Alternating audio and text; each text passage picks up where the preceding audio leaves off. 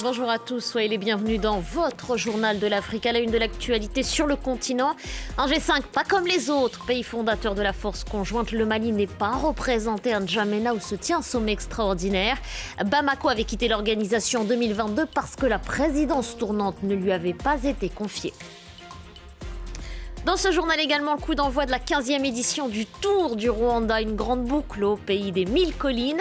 C'est l'événement sportif du continent pour tous les passionnés de vélo. Reportage à suivre. Et puis elles ont accepté d'ouvrir les portes de leur maison. Les femmes du village d'Umoja au Kenya, elles ne vivent qu'entre elles. Aucun homme n'est toléré. Vous comprendrez mieux pourquoi dans un instant. Quel avenir pour le G5 Sahel L'existence de la force conjointe est-elle aujourd'hui remise en question? Réunion sommet extraordinaire, le groupe a dû composer sans le Mali. Assimi Goïta n'a pas fait le déplacement jusqu'à N'Djamena. Le Burkina Faso s'est contenté de son côté d'envoyer son ministre de la Défense. La correspondance de Mamadou Dim Tebey depuis le Tchad. Le G5 ou plutôt le G4 car le Mali, l'un des cinq pays fondateurs de l'organisation régionale, a brillé par son absence lors de ce sixième sommet extraordinaire. Et ce n'est pas une surprise, car rappelons-le, le pays avait claqué la porte du G5 en mai 2022. À noter l'absence du président de la transition du Burkina Faso, le capitaine Ibrahim Traoré, représenté par son ministre de la Défense. Et pour ce premier sommet du G5 Sahel depuis 2021 et le décès de l'ancien président tchadien Idriss Déby Itno, les quatre pays membres ont invité les principaux partenaires techniques et financiers dans la lutte contre le terrorisme au Sahel, notamment la Banque mondiale, l'Alliance Sahel et l'Union européenne. Objectif, les convaincre de la viabilité et de la solidité de l'organisation régionale qui, plus que jamais, a besoin d'argent pour financer ses programmes de sécurité et de développement. Il faut parler désormais du G4 en attendant qu'il y ait euh, d'autres perspectives. Nous avons acté que le Mali s'est retiré. Nous sommes restés quatre. Mais nous avons aussi arrivé à la conclusion, arrivé à la conclusion que l'outil demeure pertinent, l'idée demeure pertinente et que personne ne peut euh, arriver à bout de ces hydres terroristes sans mutualiser les, les, efforts. Le sommet s'est soldé par le passage de témoins entre le président tchadien et le président mauritanien, Mohamed Oul Ghazouani, qui prend la présidence tournante de l'institution. Il aura fort à faire pour tenter de relancer une machine au ralenti depuis ces deux dernières années. L'UA, l'Union africaine, s'est-elle aussi dotée d'un nouveau président. Le Comorien Azali Assoumani remplace Macky Sall. Il a un an devant lui, 365 jours pour relever nombre de défis, parmi lesquels le retour à l'ordre constitutionnel au Burkina Faso, au Mali, en Guinée et au Soudan. Suspendus, ces quatre États sont aujourd'hui dirigés par des juntes militaires. Je vous propose d'écouter le responsable du Conseil de paix et de sécurité de l'Union africaine. Depuis février 2022, il y a eu quatre tentatives de coup d'État et un coup d'État réussi.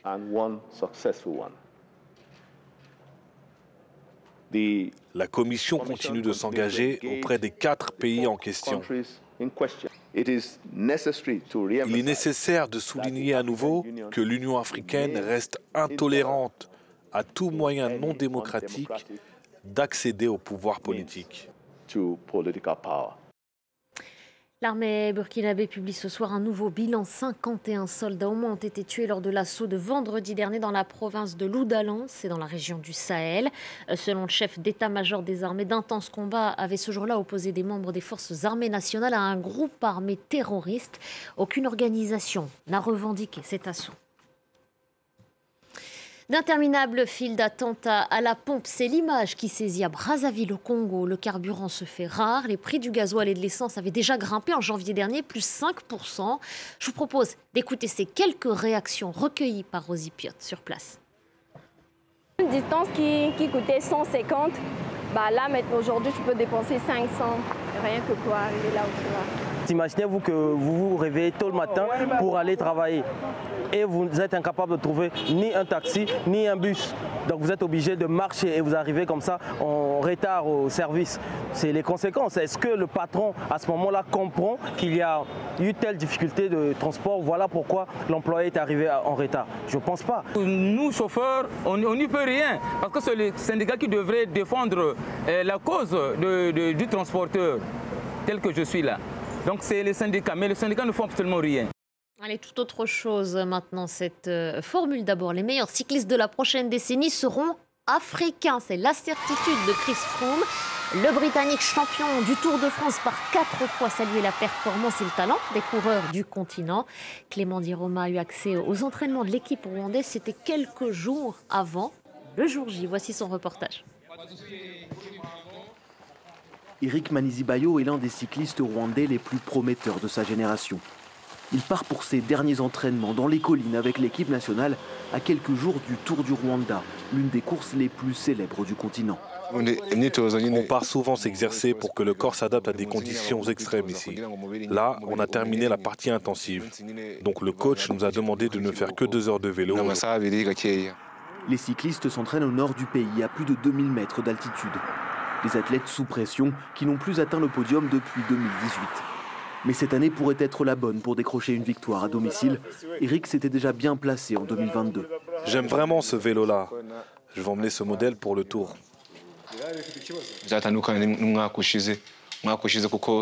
Cette année doit être différente de celle passée. Il était même difficile de remporter une étape en 2022. Nous n'étions pas encore trop confiants. Mais avec l'expérience que nous avons acquise, cela va nous servir cette année. Pour le moment, je me sens vraiment sûr de moi et je gagnerai coûte que coûte. Pendant le tour, devenu une course professionnelle en 2019, ce champion doit affronter des athlètes occidentaux, souvent mieux préparés et équipés. Avec les restrictions liées au Covid très sévères au Rwanda, l'équipe nationale a pris du retard, mais depuis un an, elle redouble d'efforts. Le coach Nathan est l'un des premiers cyclistes professionnels dans l'histoire du petit pays. On fait plus de courses et beaucoup plus de préparation. Après le Covid, on a réussi à partir en Europe pour faire des compétitions. Donc notre niveau s'est vraiment amélioré. Eric et ses coéquipiers se voient déjà sur le podium du Tour, mais aussi au sommet du championnat mondial en 2025 qui se déroulera au Rwanda et pour la première fois sur le continent africain. Et le rayonnement des athlètes africains, justement, jusqu'aux États-Unis. Illustration avec ce match NBA des étoiles hier à Salt Lake City, plus connu comme le All-Star Game. Une rencontre entre les meilleurs basketteurs du monde et nombre d'entre eux sont africains. Ils s'imposent donc sur le terrain et en dehors. Des artistes originaires du continent ont performé à la mi-temps. Loïc Piala est sur place pour France 24.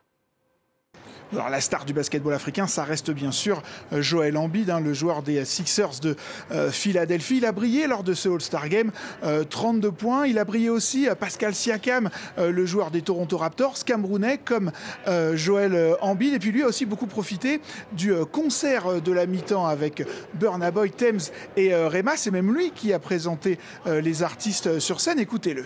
Euh, je me rappelle quand je, venais juste d'arriver aux États-Unis et que j'écoutais l'afrobeat, c'était genre euh, tout le monde te regarde un peu, un peu bizarrement, mais euh, maintenant de voir que, que c'est partout et, de voir que la NBA pendant le All-Star Game peut avoir toute la mi-temps, avoir le show qu'ils ont eu aujourd'hui, ça fait plaisir. Et, et pour nous, c'est ouais, l'Afrique continue, continue d'aller de l'avant et, on espère que ça va continuer. Je suis bien amusé. je pense que ouais, c'est de voir des, joueurs, les plus grands joueurs en, NBA, tous ensemble. Euh, ouais, ça fait plaisir.